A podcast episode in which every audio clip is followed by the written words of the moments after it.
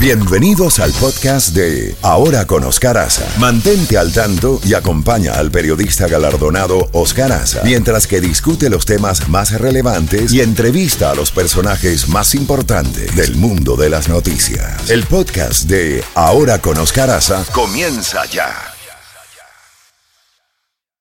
La primavera llegó y eso significa limpieza a tope. Ya sea que necesites comprar cositas de limpieza o cambiar tu ropa de invierno por ropa fresca, asegúrate de usar iBora para recuperar dinero por cada compra. Ahora mismo iBora ofrece a nuestros oyentes 5 dólares solo por descargar usando el código La Música cuando te registras. Simplemente ve al App Store o Google Play Store y descarga la aplicación gratuita de iBora para empezar a ganar reembolsos. Usa el código La Música. Eso es I-B-O-T-T-A en Google Play o App Store y usa el código La Música. Miami, una estación de Raúl Alarcón. Z92, toda la música de los 80, 90 y más. La Z Mañana, una mañana diferente. Ahora con Oscar Aza, disfrútala en Z92.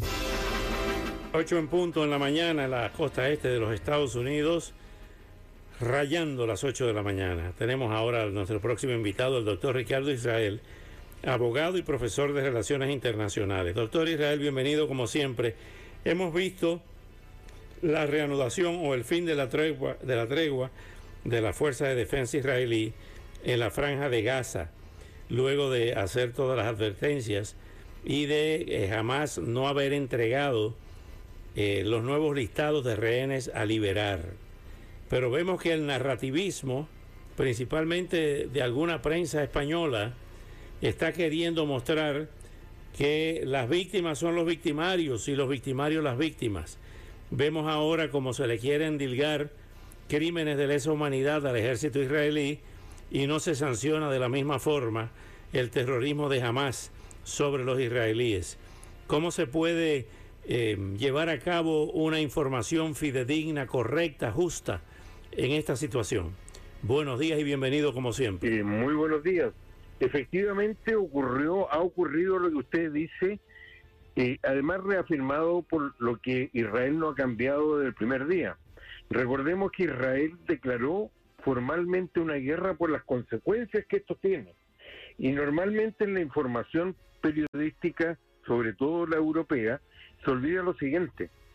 Además de los derechos humanos humanitarios que abarcan a todos, incluyéndonos a los observadores, está que la regulación desde el siglo XIX de la guerra están los llamados convenios de Ginebra. Son cuatro. El primero nace con al año siguiente de la creación de la, eh, de la Cruz Roja y desde entonces se acepta al personal médico, algo que se violó tal como Israel lo había advertido en el uso de hospitales en esta situación, y tiene protocolos adicionales que hacen que sean cuatro. 1909, 1929 y 1949. ¿Qué surge acá? Que la responsabilidad de los civiles corresponde a quien combate desde lugares donde hay civiles. Y lo que quedó demostrado, y por eso no se juzgó a nadie, en, en los bombardeos a Alemania y Japón en la Segunda Guerra Mundial. Por lo tanto, la responsabilidad es de Hamas, como también es de Hamas utilizar, porque se pierde la, la protección que tenía, escuelas y hospitales para estos efectos. Israel dijo desde el principio que era una pausa aplicando la ley de guerra y esto no es algo secundario. Acuérdese que Estados Unidos no declaró la guerra formal y se retiró de las Naciones Unidas cuando se iba a votar para la invasión de Irak y hasta el día de hoy, Putin no declara la guerra, sino que llama la atroz invasión de Ucrania una, eh, una operación eh, especial. Yo creo que esto que está pasando eh, ha pasado además por algo que ha vuelto a perjudicar a la población, ya que ahora Israel se ha debido mover hacia el sur, porque desde allá está combatiendo como se ha aprobado jamás. Israel lo que no puede definir es de dónde decide el que inició la guerra el 7 de octubre, jamás hacer la guerra y lo hace en áreas pobladas de civiles para aprovechar una red de túneles que se ha aprobado más extensa que el metro de Nueva York. A mi juicio, lo más peligroso que ha ocurrido no es lo de Europa y usted ve el, el, el, exceso de antijudaísmo de figuras europeas como el primer ministro de Irlanda y sobre todo Pedro Sánchez, que va a hacer un discurso precisamente en la salida de, de Rafa junto al primer ministro belga cuando se produjo el primer cambio de rehenes. Además, esto se agrega algo que había sido advertido desde antes y fue confirmado. Y creo que tuvimos la oportunidad de hablar sobre el tema en televisión cuando fue confirmado por Qatar, en el sentido que el caos es tal que va a dejar jamás que eh, no, hasta el minuto, no hay ninguna autoridad o evidencia que jamás pueda responder por todos los rehenes y probablemente solo puede hacerlo por la mitad, ya que hay otros grupos, cuatro o cinco, el que más conocido, uno que creó Irán, la yihad islámica, como también hay grupos de narcotraficantes que han secuestrado dentro de la invasión generalizada que hubo a Israel el 7 de octubre. En mi juicio, lo más peligroso que está ocurriendo es algo que involucra a Israel y a Estados Unidos. Creo que Estados Unidos se ha movido del derecho total, de respaldar el derecho total a la defensa de Israel, a una política de crecientes advertencias, donde el peligro que se mueve, es que se mueva a responsabilizar a Israel por las consecuencias.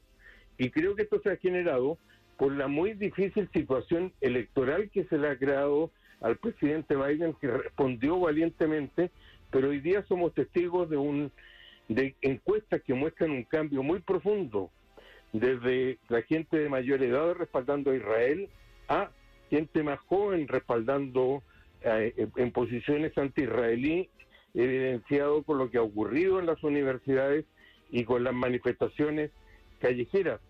Eso es, a mi juicio, lo más peligroso que podría ocurrir porque al principio se pensó que la posición de Estados Unidos era de respaldo total, evidenciado también por la llegada de los portaaviones para frenar a Irán, a pesar que Israel nunca en la guerra anterior o ahora ha pedido que hayan tropas de ningún otro país, ni siquiera Estados Unidos. ¿Qué, había pasado? Que se suponía que la posición era que Israel actuara militarmente, lo que por supuesto se ha complicado por la forma como decidió hacerlo Irán y Hamas, y Estados Unidos lo respaldara en este sentido. Creo yo que Estados Unidos es más útil para ambos que Estados Unidos de manga ancha en este sentido y se concentre en lo que es más importante para Estados Unidos.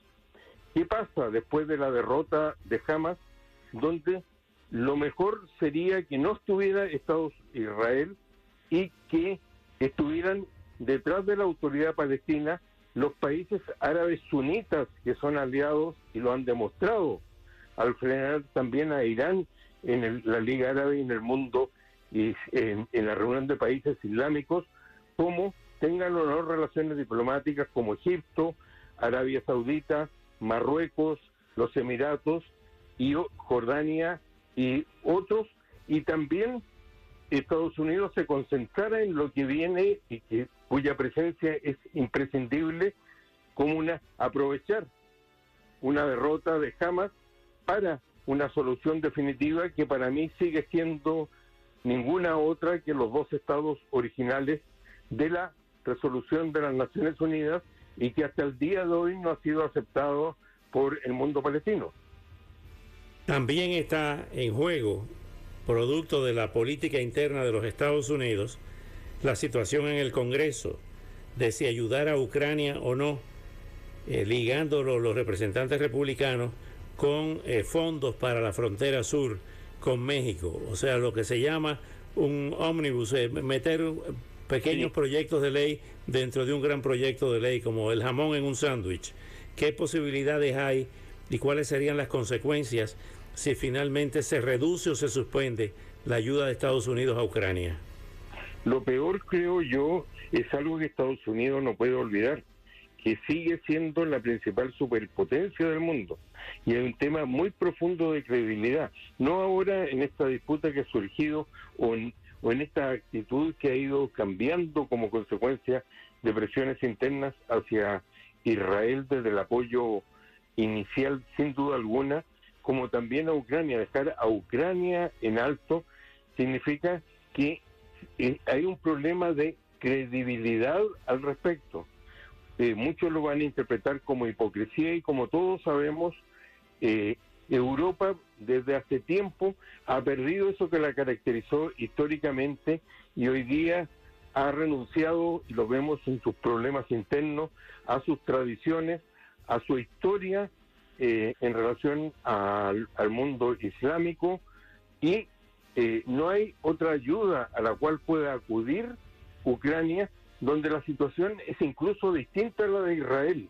Para Ucrania es un tema de total supervivencia, mientras que Israel tiene una industria de defensa que ha desarrollado a través de las décadas y puede desarrollar eh, una guerra sola. Probablemente no lo puede hacer si se regionaliza, pero nada indica que se esté regionalizando.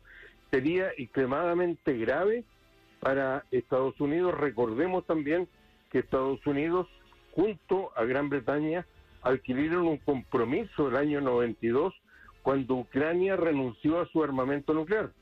Probablemente esta guerra no tendría la misma característica de la invasión soviética si conservara el armamento nuclear que le dejó el quiebre de la Unión Soviética a Ucrania, como también no hay que olvidar que Israel ha tomado decisiones que en su minuto fueron muy criticadas pero que le han servido mucho a Estados Unidos. No, hubieran sido lo mismo las dos invasiones a, Irak si Israel no hubiera destruido el programa nuclear de, em, de Hussein el año 81 con mucha crítica, o tampoco el año 2007 no hubiera destruido el, programa nuclear que le tenía en secreto eh, Corea del Norte a, eh, a Siria, dado el caos que siguió la guerra civil siria, hoy día se acepta que la ganó con la ayuda rusa eh, el gobierno, pero no hubiera sido lo mismo la destrucción que logró Estados Unidos y que hoy día Israel quiere hacer lo mismo con Hamas, con el Estado Islámico en la ciudad de Raqqa, que donde estaba la sede de esto. Pero la mayor sería la falta de credibilidad para la superpotencia del mundo que todos esperamos que la conserve ante el desafío chino. Doctor Ricardo Israel, como siempre, muy agradecido por estos minutos tan valiosos. Eh, y hasta una próxima a usted oportunidad. por la invitación y que tenga un muy buen día. Muy buen día. 8 y 12 minutos.